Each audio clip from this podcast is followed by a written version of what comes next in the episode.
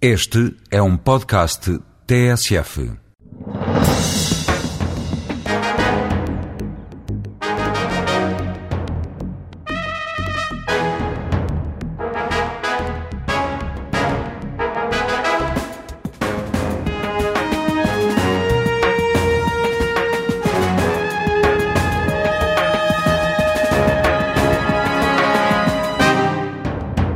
Formou-se em Economia e cedo se ligou à Agricultura e à Política de Bruxelas. Aceitou o convite do Primeiro-Ministro e trocou a capital da Europa pela capital de Portugal. Jaime Silva, Ministro da Agricultura e Pescas, é hoje convidado da TSF e do Diário de Notícias. Bom dia, Sr. Ministro. Acaba de Ah, chegar de uma conferência alimentar em Roma, onde o Secretário-Geral das Nações Unidas disse, entre outras coisas, que o mundo tem que produzir mais 50% de alimentos até 2030. Por outro lado, os cidadãos, os cidadãos europe- europeus estão há, há algum tempo perante uma prática da União Europeia de que pagar para bater barcos, pagar para não ah, ah, produzir alimentos, enfim, há aqui ah, uma aparente contradição que tem que ser resolvida ou não. Tem que ser resolvida e eu acho que há muitas vezes essa contradição não traduz bem o, o sentir quer do, do responsável pelas Nações Unidas, quer pelo responsável da FAO, quer inclusive alguma má incompreensão relativamente à política europeia. Esta conferência foi importantíssima, não tanto pelas conclusões de que lá saíram, poderemos até dizer que elas são um pouco inócuas face à gravidade do problema. Eu tive a oportunidade de intervir nessa conferência para dizer há um problema sério de fome mas de fome séria em algumas regiões de África, e face a esse problema sério, que não é de hoje, já era de ontem, precisamos de ações imediatas. Ou seja, a União Europeia, eh, e Portugal defendeu isso, deve participar financeiramente imediatamente para resolver um problema que é imediato. Mas depois há um problema de fundo, que há largos anos a FAO estabeleceu como meta, por exemplo, até 2015, reduzir a pobreza eh, e a fome em 50%. E com a crise alimentar eh, que surgida do aumento de preços das matérias-primas do ano passado, e sobretudo, já no ano passado eu tinha dito na FAO, corremos o risco de não cumprir essa meta. Ou seja, nós temos que também olhar para as políticas de apoio aos países em desenvolvimento que temos tido globalmente a nível internacional, de todas as instituições, e ver que os resultados não são brilhantes. E, portanto, hoje, com o aumento de preços, o risco de nós não cumprirmos essa meta é enorme, é muito maior, e, portanto, temos que mudar também o paradigma da atuação em África, nomeadamente. E o paradigma da atuação dentro do próprio, do- das próprias fronteiras da União Europeia vai ter que mudar ou não? Vai ter que mudar, vai ter que mudar e esta crise veio chamar a atenção dos europeus para a importância da agricultura. A importância em produzirmos cada vez mais e melhor eh, e a importância também de analisarmos o que é que andamos a fazer com os dinheiros públicos, aquilo que os europeus pagam de impostos, se estamos a aplicá-los bem, se estamos a aplicá-los para garantir aos europeus uma alimentação em quantidade suficiente e, sobretudo, uma alimentação em qualidade suficiente. Eh, Deixe-me interrompê-lo só para lhe fazer eh, aqui uma pergunta que é esta. Isto, eh, olhando para aquilo que se passou nos últimos 10, 15 anos em Portugal, significa que deveríamos ter feito coisas diferentes daquilo que fizemos? Significa, eu na- significa claramente devíamos ter feito de maneira diferente. Eu não, me- não aceito que me digam que Portugal tem uma especificidade, que temos más condições edafoclimáticas. O sol não é muito bom, tirando os barros de Beja, eh, de que temos chuvas irregulares e que temos muitos anos de seca. Eu não aceito que me digam isso para dizer que a nossa agricultura só funciona se for sempre subvencionada diretamente por cada quilo de produto que se faça. Não aceito por uma razão muito simples. Aqui ao lado está a Espanha, que tem as mesmas condições edafoclimáticas. Como é maior, pode ter mais solos eh, de melhor qualidade, mas em termos de clima tem clima idêntico, tem o clima chamado Mediterrâneo. E o que é que fez a Espanha nestes anos todos? Em alguns dos setores criou fileiras e hoje a Espanha que, por, exemplo, aprovisiona toda a Europa do Norte em frutas. Mesmo em contraciclo, quando chega eh, ao inverno onde não há fruta, eh, a Espanha fornece fruta, inclusive é importada eh, do, do hemisfério sul, onde está a ser colhida. Portanto, nós temos que dar um é, sobressalto o, que é, na que- o que é que agricultura podíamos ter feito diferente? O senhor viu esta questão durante muitos anos a partir de Bruxelas. Como é que vê? O que é que nós podíamos ter feito diferente? Nós deveríamos ter claramente percebido, e isso percebemos-lo, que, de que a política agrícola comum não foi eh, criada eh, nos anos eh, 60 para os países do Mediterrâneo, foi criada para os países que na altura constituíram, digamos, os pais fundadores da União Europeia, para uma agricultura da Europa Central, uma agricultura da Europa mais a norte, uma agricultura essencialmente especializada em leite e cereais. E, portanto, nós, quando aderimos, sabíamos que todos aqueles mecanismos favoreciam essas políticas. E, portanto, nós vimos em Portugal com a lógica de reduzir o risco. Se eu investir nos produtos tradicionais, o meu risco não é coberto com subsídios. Começámos a ir a correr atrás das produções do Norte Devíamos ser menos dóceis, então? Não, devíamos ter percebido que a pouca margem de manobra que a política agrícola nos dava, nos dava o suficiente para especializarmos a nossa agricultura nos produtos que temos condições à partida e climáticas as tais para sermos competitivos. Portugal, por exemplo, era autossuficiente em azeite. Hoje Portugal importa 50% do azeite que consome. Isto é digamos, eh, eh, incrível como é que nós deixamos chegar a esta Mas é, situação. É, é também um, um libelo contra, os, digamos, contra o, a governação que tivemos nos últimos anos. É um libelo, eu costumo dizer que nós somos todos responsáveis, até os técnicos que trabalharam no Ministério da Agricultura talvez sejam os menos responsáveis, na medida em que os técnicos do Ministério da Agricultura, como eu, eu comecei como funcionário do Ministério da Agricultura, em que nós devemos dar pareceres, mas depois devemos implementar aquilo que é decidido por quem tem legitimidade, por quem foi escolhido nas eleições. Mas a responsabilidade é um pouco coletiva, é um pouco de todos nós, porque nós vimos a nossa produção agrícola em termos reais, em termos reais, é a mesma que em 86. Ora, isto coloca-nos uma questão de Uh, nos avaliarmos como é que nós aplicamos tantos milhões de euros. Posso lhe dizer que, em média, cada seis anos vinham 3 mil milhões de euros. Uh, se nós aplicássemos em aplicações financeiras 3 mil milhões de euros a cada seis anos, seguramente um bom gestor financeiro teria aplicações de, de, capitais com resultados mais do que aquilo que nós temos. E, portanto, eh, nós temos que também na agricultura pensar que a agricultura uh, também está numa economia de mercado e com regras extremamente uh, rígidas em termos de concorrência e que nós tínhamos que também dar e preparar a agricultura portuguesa para esse mercado único e aberto que foi a nossa adesão adesão à PAC e para um mercado cada vez mais concorrencial, que são os acordos da OMC, a, liberaliza a dita globalização. Para terminar, isso não foi feito foi feito muito pouco e quando houve da parte do Estado algumas iniciativas e, e da parte dos empresários também a correspondência a essas iniciativas, nós hoje temos alguns bons exemplos na área, por exemplo, do vinho. Temos empresas com dimensão internacional, empresas competitivas que têm vinhos de qualidade, uh, empresas que, por exemplo, eu não, queria, não quero falar em exemplos, mas há uma grande empresa no Alentejo que, quando apresentou o seu projeto ao IFADAP em 1987, salvo erro, lhe foi dito que aquele projeto era demasiado grande para nós.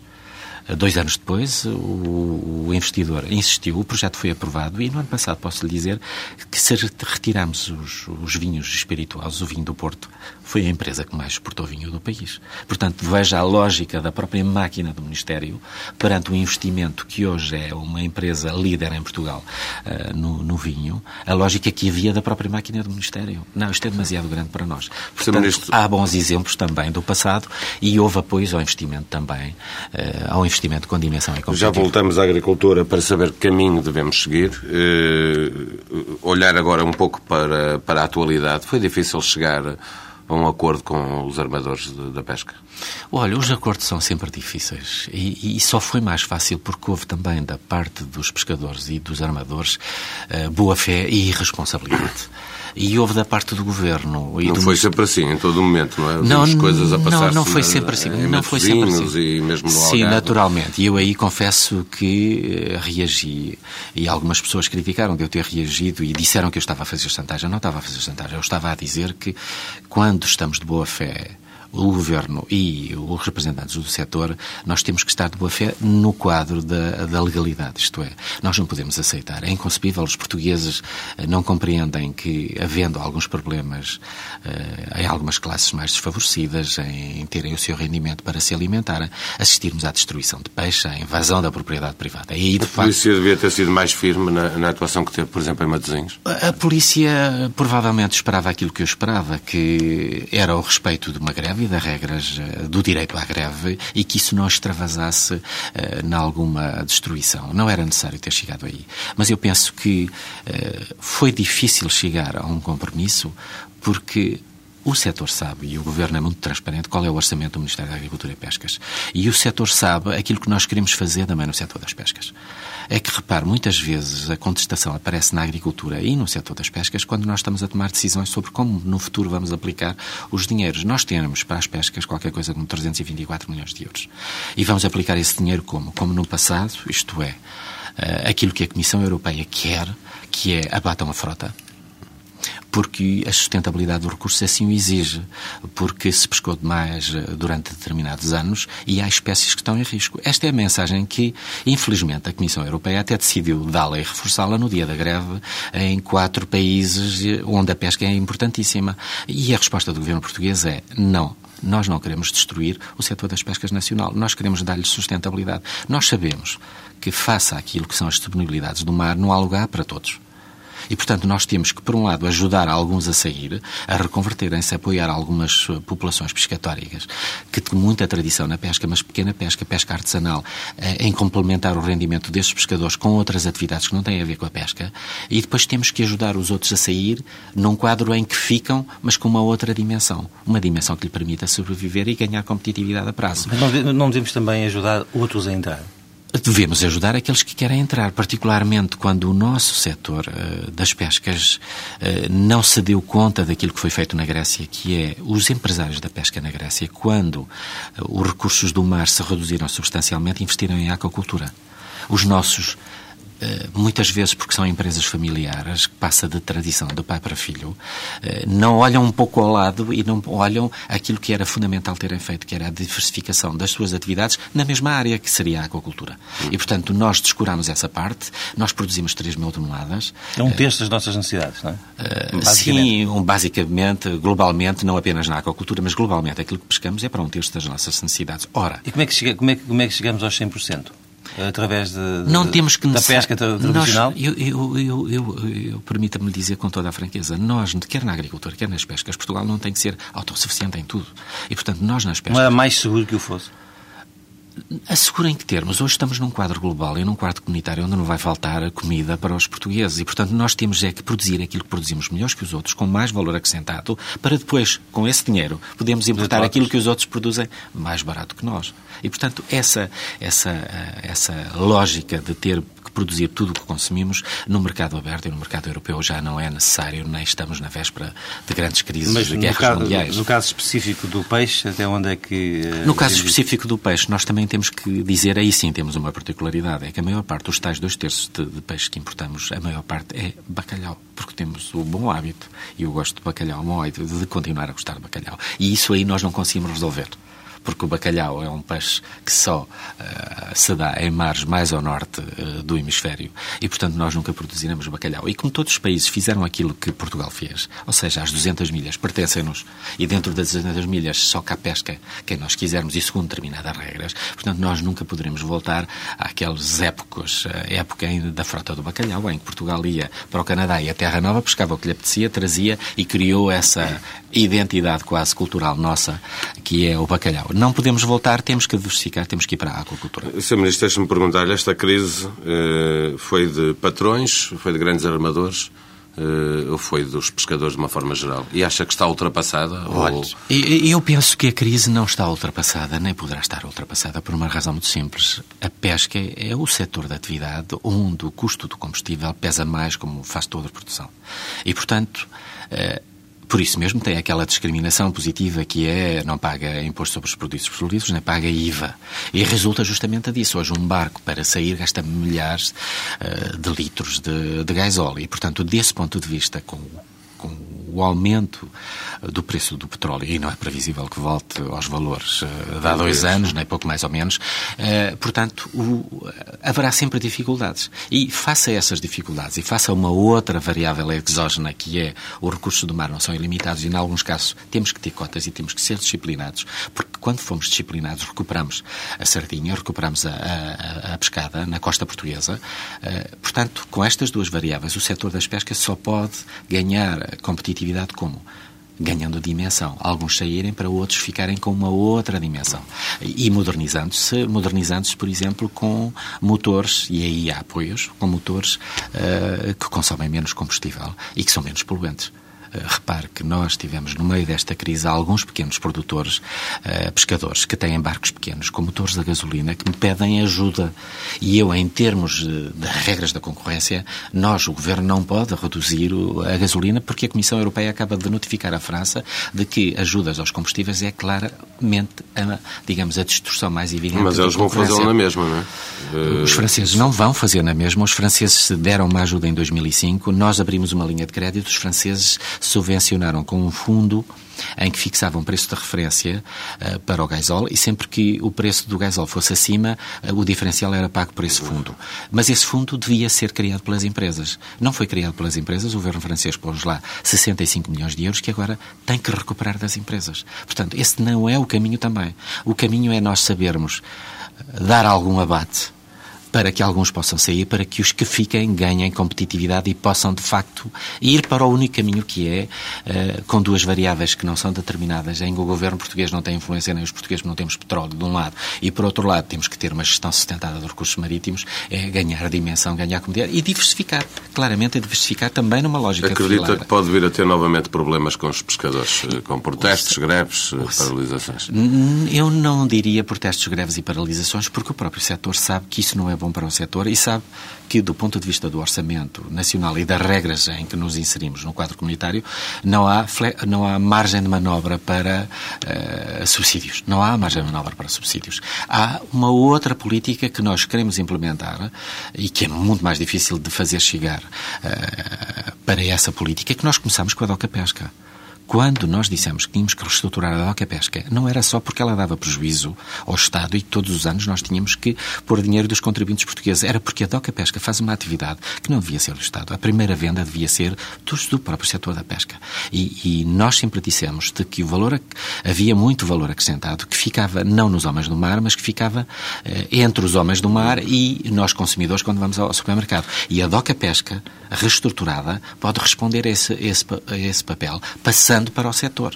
Não faz sentido que seja o Estado que esteja a vender peixe. Quem tem que o vender é o setor da própria pesca. E há toda a vantagem que seja quem vai ao mar fique com essa primeira venda para ganhar mais valias que de outra maneira ficam nos intermediários que não têm nada a ver com a pesca. Enquanto, se, eh, enquanto alguns saem, como diz, e não saem, temos uma, uma, uma, um problema no presente. Aquilo que eu perguntava é, Portugal, por um lado, o Governo também está limitado pelo esforço de, de, de, recuperação das contas públicas, uh, a ajuda global, uh, uh, globalmente falando, aos pescadores terá que vir da União Europeia? Tem que vir do orçamento e, claramente, nós anunciamos uma linha de crédito de que nós estamos à espera que Bruxelas nos chumbe essa linha de crédito. Uma linha de crédito que permite, por exemplo, renegociar os empréstimos. Porque houve, há empresas no setor das pescas que começaram essa tal reconversão, essa tal uh, redimensionamento já há alguns anos atrás e confrontados agora com este acréscimo de combustíveis, uh, vêem, digamos, todo o seu plano financeiro que pode, de certa maneira, estar em causa. E aí nós dizemos temos aqui uma linha de crédito de 40 milhões de euros uh, a 5 anos, com isenção de juros, que permite-lhe a eles renegociarem com a banca esse tal crédito dentro daquela política que nós achamos que é fundamental, a reestruturação das empresas. E, portanto, desse ponto de vista, há orçamento, há esforço dos portugueses, que é o orçamento do Estado, uh, para essas medidas, algumas de caráter social. Depois há uma outra coisa que é Bruxelas, com a sua lógica de abater frota, de reduzir a nossa capacidade de pesca, eh, numa lógica exclusivamente de sustentabilidade dos recursos marítimos,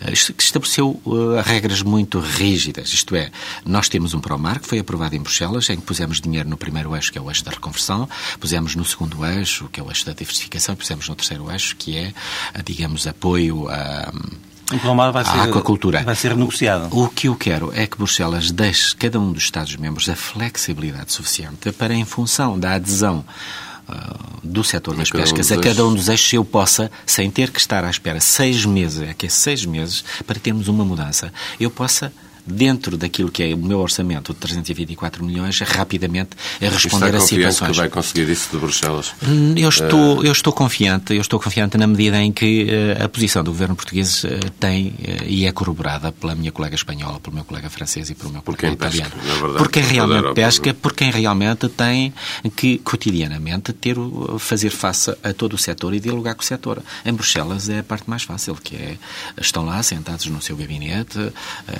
estabelecem uma política de interesse comum e eu defendo que temos que ter regras comuns, porque senão, digamos que passaríamos para uma nacionalização das políticas e quem não tem problemas financeiros ou quem não leva tão uh, seriamente toda a disciplina orçamental estaria numa situação com mais vantagem do que o governo português. Sr. explique-nos uh, como é que os milhões do CREN vão ser utilizados na pesca. Uh, há muito dinheiro para bater barcos, há muito dinheiro para a aquacultura. Pois aí, aí a dificuldade. Há 40 milhões para a pesca nova? Uh, não, mas isso já é, vem do quadro anterior. Nós tivemos o cuidado de o essencial dos apoios à pesca nova ser ainda do quadro comunitário anterior, justamente uh, para, digamos, aproveitar o investimento da, da pesca nova sem penalizar, digamos, a necessidade que temos de ter outros empresários. E espero que empresários portugueses, com os quais até já temos algumas parcerias, para a produção de peixe em offshore, isto é, no alto mar, a 3 milhas da costa, no Algarve, temos com quatro empresas uma parceria em que nós fazemos investigação na área da produção em aquacultura no alto mar de variedades que não são as tradicionais eh, linguado e robalo ou douradas, que, ou que nós encontramos hoje nos restaurantes e que muitas vezes são importadas da Grécia. Uh, irmos também para o Sargo, eh, para as Ferreiras, para as variedades que os portugueses estão habituados. E aí temos uma investigação do IPIMAR que está a dar resultados e que levou já uh, não direi ao entusiasmou, mas digamos, eh, alguns dos empresários quiseram fazer portaria, contratos, parcerias connosco e estão a avançar nesse sentido.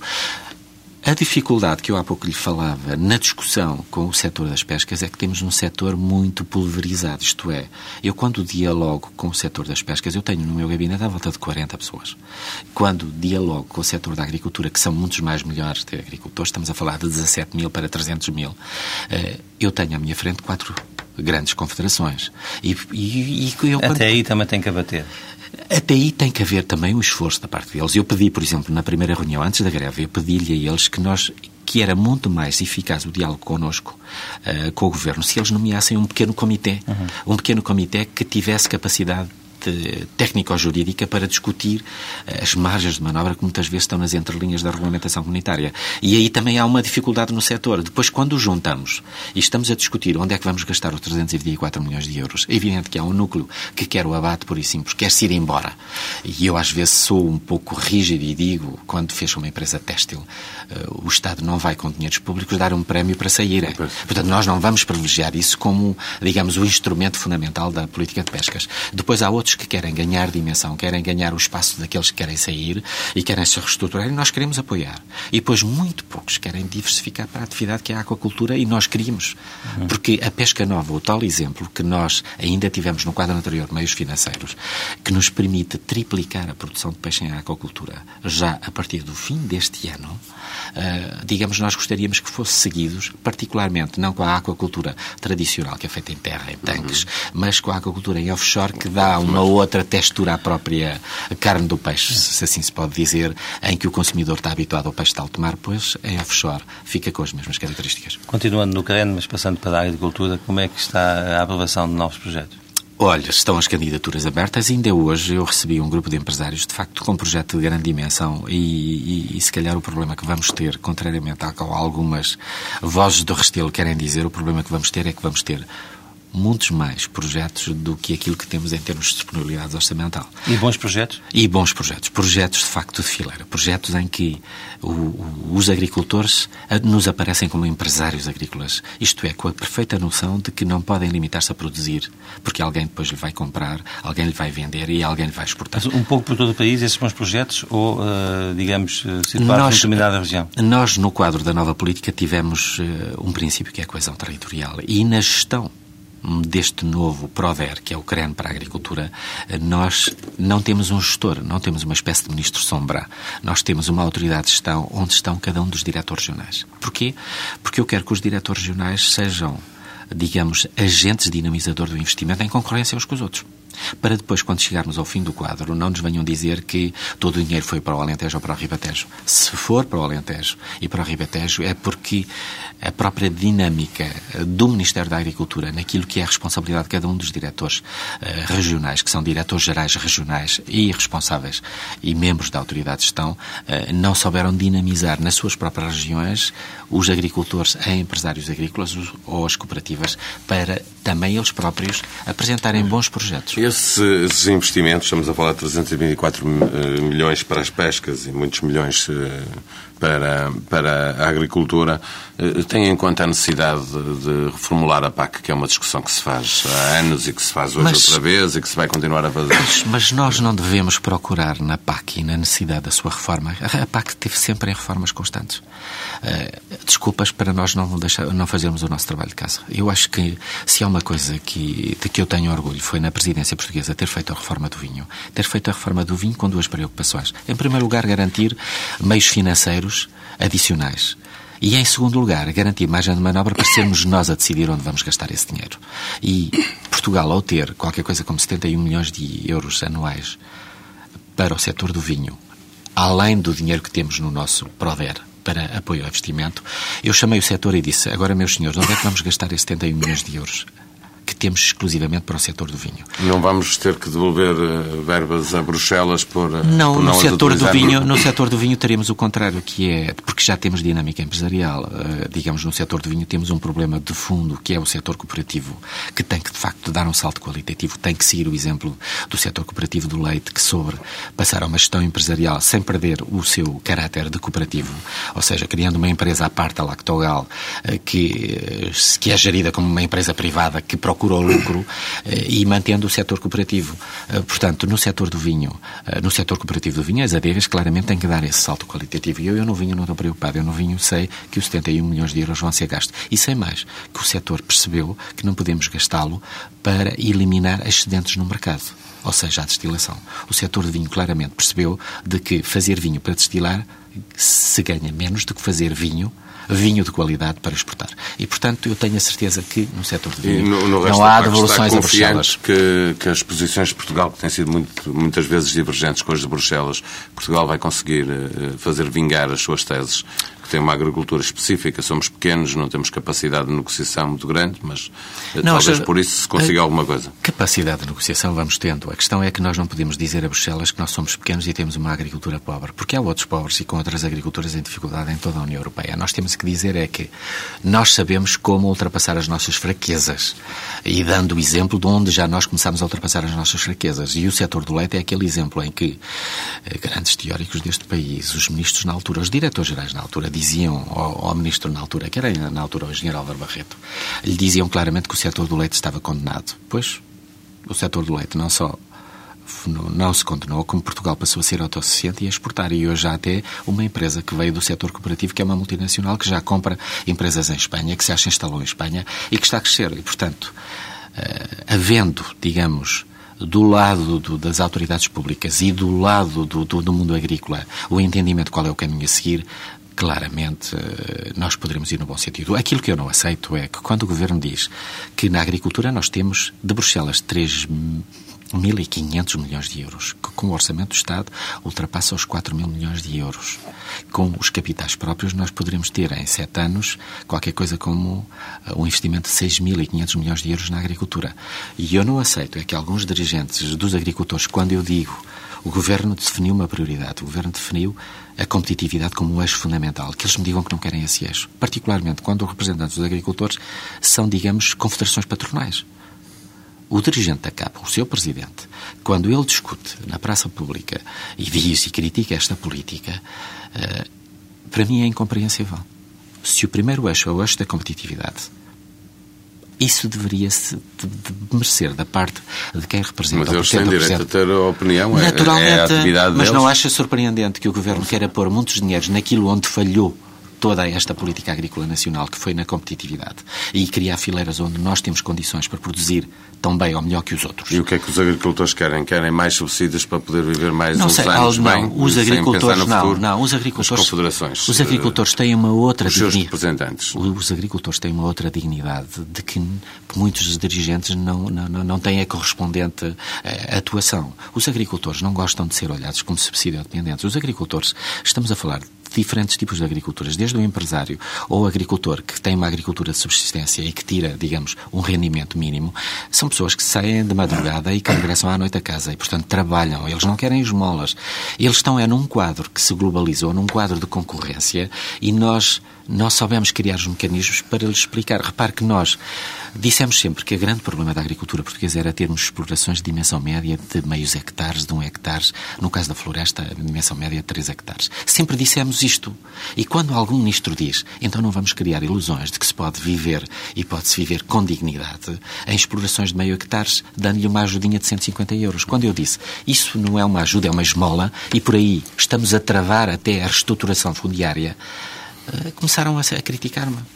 Eu digo, mas então esse não é o problema. Nós não estamos a vender a ilusão de que poderemos viver felizes e com dignidade em meios hectares.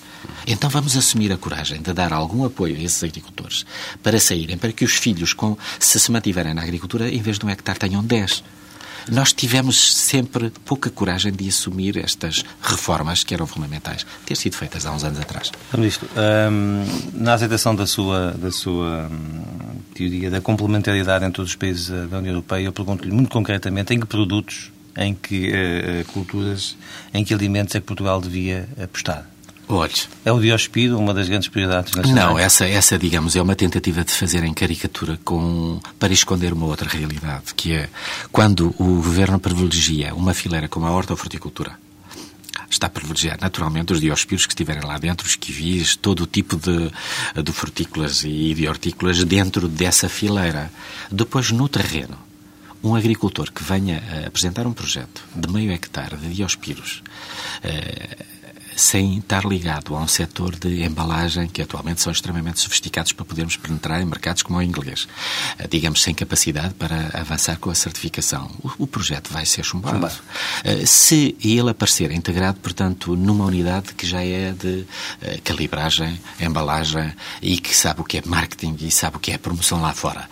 E, digamos, em que a dimensão desse agricultor, juntamente com os outros sócios de um agrupamento de produtores, permita nós pensarmos que aquela unidade, naquela área geográfica, produz qualquer coisa como 6, 7 mil toneladas, o seu projeto será aprovado.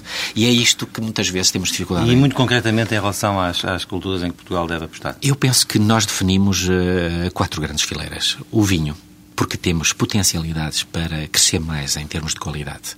Basta ver os prémios que Portugal periodicamente uh, são incontáveis. Mas não temos nenhuma marca global, digamos, basicamente. Não temos uma marca global, mas temos marcas individuais que agora, para as quais agora temos um chapéu que é esses 61 milhões de euros para fazer campanhas internacionais dentro de um chapéu que é Vinhos Portugal, Wines of Portugal.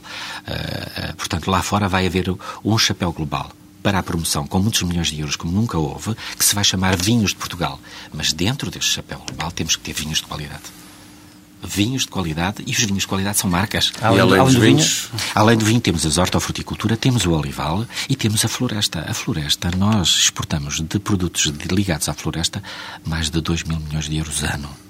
E, e, os portugueses muitas vezes eh, falamos da Auto Europa, falamos de outros exemplos, e os portugueses não se dão conta que é da agricultura que temos um dos grandes setores exportadores do país. Ora, esse setor de exportação, seja a fileira do papel, seja a fileira da cortiça, seja a fileira do aglomerado e transformados de madeira, tem que ter sustentabilidade a prazo. Não é a sua área, deixe-me sair daqui um pouco, mas vamos uh, prever-se que venha aí um verão muito quente. Temo hum. que Portugal volte a passar por aqueles anos de meio país a arder. É um exagero, obviamente, mas eh, muita floresta a arder. Eu já não temo tanto, eu já não temo tanto como anteriormente, porquê? Porque o setor privado, o, as associações florestais e os privados, com as equipas de sapadores florestais, têm limpo floresta durante o inverno. Depois, em termos de estrutura de combate, nós de facto criamos finalmente um comando único, porque tínhamos sempre o problema de desarticulação criamos um comando único e reforçamos os meios. Os meios de combate em terra e os meios aéreos. Mas a floresta está mais limpa?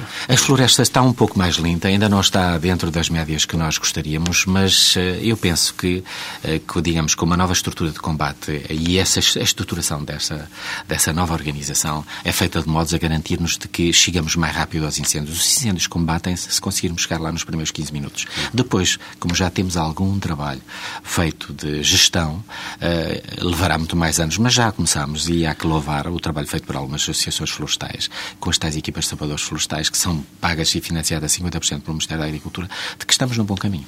A CAP eh, defende que se devia voltar, a, digamos, à aposta na carne, nos leite, no leite e nos cereais. É, que, a, CAP, é a CAP, alguns dirigentes da CAP deviam ler melhor o Proder. É que se nós definimos fileiras estratégicas e definimos fileiras essas fileiras estratégicas, eh, porquê? Porque são setores onde nós temos que criar grandes empresas, grandes circuitos de produção de, de, e de comercialização e de exportação. Paralelamente, no PRODER, está lá indicado que os outros setores não são abandonados. Porque eh, se nós pegarmos, e é bom que os portugueses saibam, se nós pegarmos nas hortofrutícolas, com o vinho e com o olival, nós estamos a falar em mais de 50% da produção agrícola nacional. E, portanto, é bom pensar-se que estamos a falar de fileiras que são importantes na nossa estrutura de produção. Depois, nós não abandonamos os outros setores. O que nós dizemos é, os outros setores são setores que têm ajudas diretas. E, portanto, não necessitam de ter o tal acréscimo de 10% nos subsídios ao investimento, porque elas já têm muitas ajudas diretas. Os cereais, por exemplo, recebem anualmente 185 milhões de euros de ajudas, que não obrigam a produzir, mas estão lá, o agricultor recebe-as. E, e nós vamos apoiar também esses setores, porque são setores importantíssimos. Por exemplo, é inadmissível ou melhor, eu não direi admissível, eu dizer assim, é incompreensível que hoje nós não sejamos também autossuficientes em carne de, de porco ou de aves. Aves somos quase. Eh, porque são fileiras que não, não dependem das condições climáticas. Estamos a falar de produções intensivas, produções industriais. Portanto, os nossos empresários aqui também têm que ganhar dimensão. Mas também difíceis do ponto de vista da gestão ambiental. Sim, mas hoje, hoje, hoje todos os apoios do PRODER têm um princípio base de sustentabilidade ambiental. E, portanto, quando aprovamos projetos, são projetos que incorporam já o investimento para a tal sustentabilidade e temos apoios, por exemplo, para a suinicultura, justamente para resolvermos esse problema do tratamento dos efluentes de uma vez por todas. Portanto, e os cereais vão continuar a ter apoio vão para já continuar a ter as ajudas até 2020. São hoje muito rentáveis. São hoje, bem hoje mais rentáveis hoje o mercado, um hoje o mercado está nos a ajudar, está a dizer aos agricultores portugueses de que eles uh, podem produzir porque vão ganhar dinheiro, porque o mercado os vai remunerar, vão continuar a ter as ajudas e vão ter as ajudas ao investimento, porque para produzir cereais convém também ter água devido às flutuações climatérias e à regularidade das chuvas em Portugal e cada vez mais próximo temos anos de seca. Portanto, estes setores também vão ter... Para além da produção, também devemos falar da, da qualidade de vida como um instrumento importante. O Parlamento Europeu aprovou esta semana a criação de de um banco de terras a constituir pelas terras libertadas. Os eurodeputados também falaram de que é importante tornar o meio rural acolhedor. O que é que o governo português pode e vai fazer neste, neste sentido? Nós consideramos que o, digamos, o nosso meio rural, o mundo rural, é mais de 85% do território nacional. E, e, todo ele não pode ser competitivo nem é competitivo. É, só que é fundamental para a preservação da biodiversidade ter lá pessoas. É que muitas vezes os nossos ambientalistas esquecem-se que a nossa biodiversidade as nossas espécies, as, eh, de todas as espécies, sejam vegetais, sejam animais, resultaram da ocupação deste território nacional pelo homem durante séculos. E, portanto, nós, a partir do momento... Que agora vai ficando Quando a desertificação põe em causa essa biodiversidade, e por isso nós, dentro do nosso programa Prover, temos um, um, eixo de, que é o eixo da, da, da, das questões agroambientais, onde damos ajuda para o agricultor que produz uma agricultura que não é competitiva, mas que tem que produzir até para nos ajudar a manter essa biodiversidade. Por exemplo, mas, como, é, como, é, como, é, que se cria a qualidade de vida nesses, nesses locais? Como é que se seguram as pessoas? Os eurodeputados falam Através da necessidade de... de... ter serviços de saúde, transportes eh, claro, públicos, isso, isso escolas. É um... isso, sim. Uh, por necessidades orçamentais, o Governo está a fazer ao contrário. Não, não está a fazer ao contrário. O Governo está a dar sustentabilidade a esses serviços que são serviços públicos. E o Governo na agricultura tem o terceiro eixo, que é o eixo de diversificação, o eixo que favorece a criação de microempresas. Quando, ultimamente, se diz aí no país que vão acabar os produtos tradicionais, uh, digamos, é digamos mais uma, uma daquelas medidas como a pandemia da gripe que vinha aí e que iria ter consequências graves, é uma, mais uma daquelas coisas que se cria na opinião pública imagens falsas. É preciso saber-se que no Prover nós temos um eixo com milhões de euros para ajudar a criar microempresas, microempresas no interior do país. Eu fui muito criticado porque esse programa uh, exclui as áreas urbanas, exclui o litoral do Algarve, exclui o litoral aqui da zona de Lisboa, até, não, não até gente. dizendo aqui há alternativas.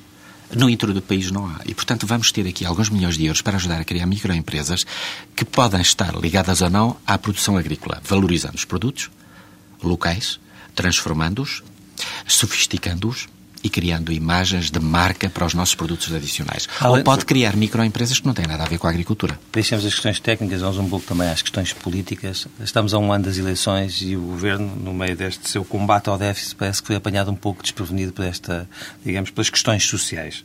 Uh, foi, é mesmo assim, o governo foi apanhado desprevenido? Não, alguém quer fazer crer que nós estamos apanhados desprevenidos e alguém quer fazer crer que nós descuramos as políticas distributivas. É bom que as pessoas percebam. Alguém já agora, esse alguém tem um nome? A extrema-esquerda, naturalmente, a extrema-esquerda. Manuel Alegre da extrema-esquerda?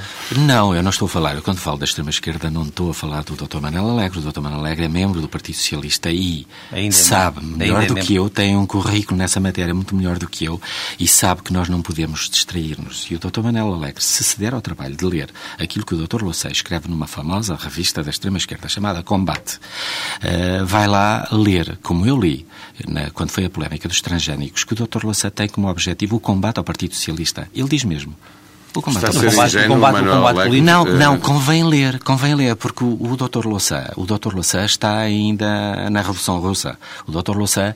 Mas nós é... estamos a falar de Dr. Manuel Alegre. Eh, não, eu estou a dizer que o Dr. Manuel... Não, eu estou a dizer... Pergunto se Manuel Alegre está a ser ingênuo e Não, eu estou a dizer bem pelo contrário, que o Dr. Manuel Alegre sabe tão bem como eu, quando o Dr. Louçã diz que o combate ao Partido Socialista é um objetivo estratégico da esquerda socialista, é como é a frase que eu estou a citar do Dr. Louçã. O Dr. Manuel Alegre sabe que essa, esse socialismo do Dr. Louçã não é o socialismo do Dr. Manuel Alegre. É um socialismo em que o resto do texto identifica. Ele cita a Rosa Luxemburgo. Ele não, não, não, cita o Bernstein, os pais da, do socialismo moderno, se quiser, ou da social-democracia. E, portanto, o Dr. Manuel Alegre sabe que eh, quando o Dr. Louçã fala de socialismo, de democracia, eh, de justiça social, está a referir a um modelo de sociedade que é mais uma especificidade da esquerda mas, portuguesa, mas que não existiu nunca, nem existe. nessa ligação, não fomos nós que a fizemos. Não, estava-me a perguntar a essa... Dr. Manela Alegre não, e ao Dr. Louçã. Acha não, que ele... Eu não falei do facto... Dr. Manela Alegre, eu, fui, eu disse... Eu, eu falei na extrema-esquerda que quer fazer, criar a ideia de que, de facto, este governo, o governo do Partido Socialista, se esqueceu e isso se descurou. Agora, o governo do Partido Socialista é um governo de esquerda? O governo do Partido Socialista, naturalmente, que é um partido de esquerda. Eu acho que neste país nós ainda andamos nessa tal especificidade. Eu fico muito perplexo quando alguém me diz, por exemplo, que é social-democrata e é social-democrata, mas simultaneamente está afiliado na eh, direita clássica europeia, no Partido Popular Europeu. E esta especificidade é tipicamente portuguesa, não existe em mal lado nenhum. Sociais-democratas. na altura também não deixou o Partido Social-Democrata entrar no grupo, no grupo uh, em que, que pertence, na família Não, mas reparo que foi o doutor Lucas Pires e o Marcelo Rebelo de Sousa que levaram a correr, logo que tiveram a, próxima, a primeira oportunidade, o partido o PPD-PSD para o Partido Popular Europeu. Eles sabiam o que eram e sabiam o que são. São a direita clássica, não é mais nada que a direita Mas clássica. Mas o, o, PS tem sido, uh, sobretudo, acusado disso, de tentar, uh, estar a tentar, e, hum. com a preocupação de ocupar o terreno ao centro, ter descuidado a esquerda. Não, uh, não, vamos lá ser muito sérios nesta matéria. Não se pode, e é isso que a extrema-esquerda não percebe. E, e quer fazer crer aos portugueses que é possível. Não se pode distribuir riqueza que não se cria. O país tinha um déficit, o país tinha que crescer do ponto de vista económico. Essa ideia, essa fábula, só acredita quem quer. Os amanhãs cantam, só acreditam quem quer e tivemos o século XX para provar que não existem. De que é possível pegar, por exemplo, o, admitamos que o produto interno uh, português era, a riqueza que queríamos era 100. E nós sabemos que 80% das pessoas ficam com 20% e que 20% ficam com 80% dessa riqueza. Não era possível nós, por simplesmente, sabendo que da dívida pública, o déficit que tínhamos, o crescimento do investimento tinha estagnado. Dizer que, bom, nós agora vamos, somos um governo de causas e governar um país é governar causas. Nós agora vamos redistribuir estes 100. Ou seja, o que nós tínhamos feito, tínhamos agravado a recessão e o país não teria saído dessa recessão.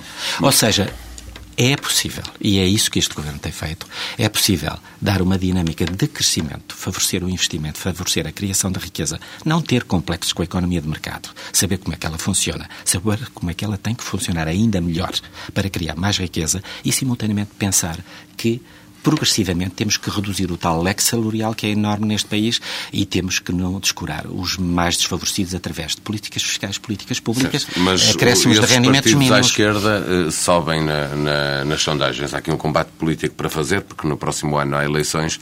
Uh, reside aqui o principal problema do Partido Socialista para tentar eu não penso uh, novamente ter uma Eu não penso que resida aí. Os portugueses tiveram uma experiência que foi uma experiência muito rica em termos de estabilização da nossa democracia democracia. E foram os socialistas que ajudaram e tiveram um papel determinante a estabilizá-la.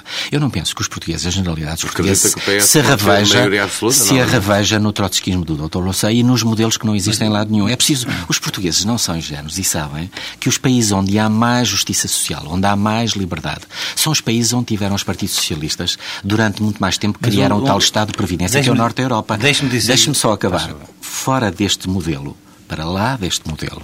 Existe o que hoje em dia? A Coreia do Norte e Cuba. São estes modelos que os portugueses querem? Não acredito. Um dos, um dos socialistas que, eh, digamos, ajudou Portugal, a trazer Portugal para o âmbito da democracia, é, o Dr. Mário Soares, também uh, lançou ultimamente um aviso, de natureza diferente, mas um aviso também ao, à governação do, do PS, uh, eh, apelando a que tivesse mais preocupação com as políticas sociais. Estamos perante um. Naturalmente, e eu, de, eu devo Não pode dizer, ser acusado de estar ligado ao trotskismo do. De maneira do nenhuma. De maneira, eu tenho uma consideração enorme do Dr. Mário Soares, que apoia nas eleições para a presidência da República. E continuo sempre a ler tudo o que ele escreve. E, e devo lembrar também que foi o Dr. Mário Soares que, quando o país enfrentou dificuldades gravíssimas, que negociava com o FMI, foi o Dr. Mário Soares que pôs... o socialismo na gaveta, não, como se não, dizia não, na altura. Não, isso é a linguagem do Dr. Louçã. Bem pelo contrário, ele pôs os, os interesses do país acima dos interesses do seu partido. E muitas vezes hoje, quando olhamos para a história e valorizamos o então Ministro das Finanças, Dr. Enano Lopes, pelo trabalho que tinha feito, eu valorizo mais o Dr. Mário Soares. Porque o, o, o, o Dr. Enano Lopes, sendo, sem dúvida, um economista e mérito deste país, um grande economista, se o doutor Mário Soares não tem sacrificado o Partido Socialista, foi o Partido Socialista que pagou essa decisão histórica de pôr o país à frente, eh, de, digamos, dos interesses partidários. E agora pode e... estar a acontecer o mesmo? Não, não, não estamos nessa fase. Houve também, da parte do, do, do, do Primeiro-Ministro, do Engenheiro Sócrates, enquanto Secretário-Geral, eh, também uma atitude neste sentido, em que eu sei o que lhe custou não ter feito o referendo para o Tratado de, de Lisboa. Sei o que lhe custou, mas sei que ele pôs os interesses do país e o interesse da Europa à frente daquilo que era, a, a su, o, digamos, a, aquilo que lhe ia na, sua própria consciência. Aí tem um outro exemplo em de que ele enfrentou as críticas por não ter feito o referendo em nome do interesse do país e em nome do interesse da Europa. A nova liderança do PSD também parece que vai levantar a, a bandeira das questões sociais. O que é que isso pode significar para o governo do Partido Socialista? Olha, eh, eu penso que o PSD descobriu as questões sociais também depois do Dr. Mário Soares, digamos assim. E, portanto, de, de, de, para o Partido Socialista, o Partido Socialista só tem que pôr uh, em cima da mesa e lembrar aos portugueses que foi o Partido Socialista, foi este governo que, digamos, resolveu por largos anos o problema da sustentabilidade da segurança social. A direita e o PSD tinham um outro projeto completamente diferente. Queriam privatizar a segurança social. E foi este governo que não quis privatizar a segurança social, a parte da segurança social que dava lucro e que interessava aos privados, para defender justamente a outra parte que garanta reformas àqueles que têm empregos com baixos rendimentos e que têm mais dificuldades. Portanto, aqui mostramos, o Governo mostrou, o Sr. Ministro do Trabalho mostrou que, afinal, eh, digamos, o ADN eh, dos socialistas portugueses que o Dr. Mário Soares deixou neste Partido Socialista e dá a este Partido Socialista não foi esquecido. Dr. Jaime Silva, muito obrigado por ter vindo à TSF e ao Diário de Notícias.